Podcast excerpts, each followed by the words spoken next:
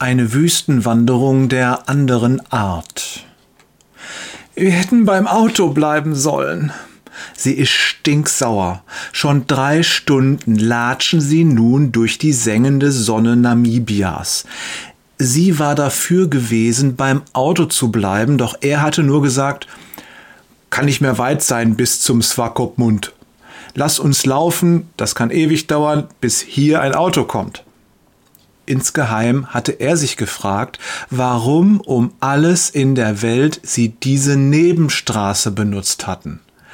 Jetzt war der Kühlerschlauch geplatzt und es gibt keine Chance, das Auto wieder zum Laufen zu bringen. Wir haben zwei Flaschen Wasser, das reicht. Er schnappt sich den Rucksack mit ein paar Utensilien und dem Reiseführer samt Karten und winkt ihr, ihm zu folgen. Die Sonne scheint unerbittlich. Die 40 Grad Marke ist schon seit einer Stunde überschritten. Dennoch schwitzen sie kaum. Die Luft ist einfach zu trocken. Bereits seit einer Stunde nutzen sie das Wasser nur noch in winzigen Schlucken, doch eine Flasche ist schon leer. Bist du sicher, dass das Wasser reicht? fragt sie. Ja, das kann nicht mehr weit sein, und wenn wir erstmal in unserem Ressort sind, dann bestellst du dir ein eiskaltes Wasser. Er grinst sie an. Am Rande der Piste stehen ein paar Kakteen. Schade, dass Sie nicht in Ihren Reiseführer schauen, denn dort steht beschrieben, wie man sehr einfach die Flüssigkeit aus ihnen abzapfen kann. Das Gehen im Sand ist anstrengend und im heißen Sand nochmal besonders. Kurz spielt sie mit dem Gedanken, die Schuhe auszuziehen und barfuß zu laufen. Vorsichtig drückt sie mit der Hand in den Sand, doch der ist brennend heiß. Mann, der Sand ist glühend heiß. Wir können uns noch nicht mal hinsetzen.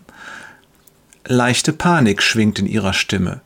Hast du das Geld mitgenommen, dass wir uns wenigstens was Wasser kaufen können, wenn wir da sind? Natürlich. Er zeigt auf seinen Rucksack. Alles da drin. Und dreht am besten nicht so viel, das gibt einen trockenen Mund. Während er überlegt, wie es hinter der nächsten Kurve aussehen mag, die ein paar hundert Meter von ihnen entfernt zu sehen ist, gehen sie achtlos an einem wahren Tummelplatz diverser Tierspuren vorbei. Schlängelnde Abdrücke von Eidechsen, hunderte von kleinen Käferspuren und kräftige Linien von Schlangen führen zu einer tiefer gelegenen Stelle neben der Piste. Erst gestern hatten sie an einer Wüstenwanderung teilgenommen und der Führer hatte ihnen diese Spuren gezeigt. Diese Spuren bedeuten Wasser. Und er hatte ihnen gezeigt, dass man im Zentrum dieser Spuren nur wenig graben muss, um das kostbare Nass zu erreichen. Eine gute Stunde später und fünf Kilometer weiter geht auch die zweite Flasche dem Ende entgegen. So langsam müssten wir das Ressort mal sehen, wagt sie einzuwenden. Er grummelt nur. Wie willst du denn weiterlaufen, wenn wir kein Wasser mehr haben? Wir werden schon hinkommen. Er nimmt seinen Rucksack von der Schulter. Lass mich mal auf die Karte schauen, das muss hier gleich sein. Während die beiden mit den Fingern auf der Karte feststellen wollen, wo genau sie eigentlich sind, ziehen über ihnen Blauracken und Wüstengimpel vorbei und landen in circa 100 Meter Entfernung hinter einer leichten Erhebung. Darauf müssen wir achten, hatte ihr Führer gesagt. Wir nennen sie die Oasenvögel, denn sie zeigen euch den Weg zum Wasser. Unsere beiden Wanderer wider Willen achten nicht darauf, viel zu sehr sind sie auf ihr großes Ziel konzentriert, das Ressort mit seiner Zivilisation und allem, was das Herz begehrt. Wie kommen wir dorthin? Diese Frage steht über allem anderen und sie gehen weiter. Ob sie angekommen sind, das weiß ich nicht. Wie komme ich dorthin? Ist eine große Frage. Und ich fürchte, sie steht auch über dem Leben vieler Christen. Wie kann ich wissen, was Gott mit meinem Leben anfangen will? Was ist meine Berufung? Und dann schauen sie in die Zukunft, suchen das ferne Ziel, die Erfüllung ihrer großen Sehnsucht, ihre ganze Aufmerksamkeit richtet sich auf dieses ferne Ziel. Ich glaube, wir stellen uns selbst ein Bein, wenn wir diese Frage übermächtig werden lassen, wenn wir uns zu sehr auf die Zukunft fokussieren, dann verlieren wir das Heute und Jetzt aus den Augen. Zum Nachdenken. Will Jesus tatsächlich, dass wir so weit in die Zukunft schauen?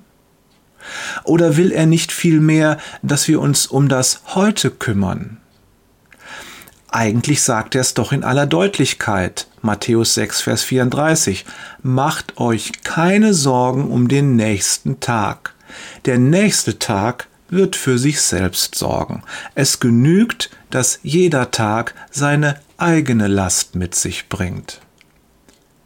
Vielleicht kann man diesen Gedanken auch im Zusammenhang mit einem anderen bekannten Vers aus dem Matthäusevangelium bringen.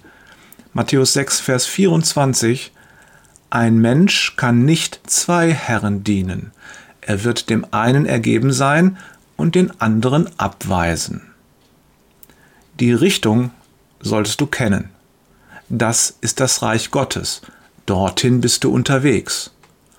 Doch in den kleinen Schritten, heute und jetzt, lass dich von Gott führen. Er kennt den Weg. Liebe Grüße von Jörg Heute ist wichtiger als morgen.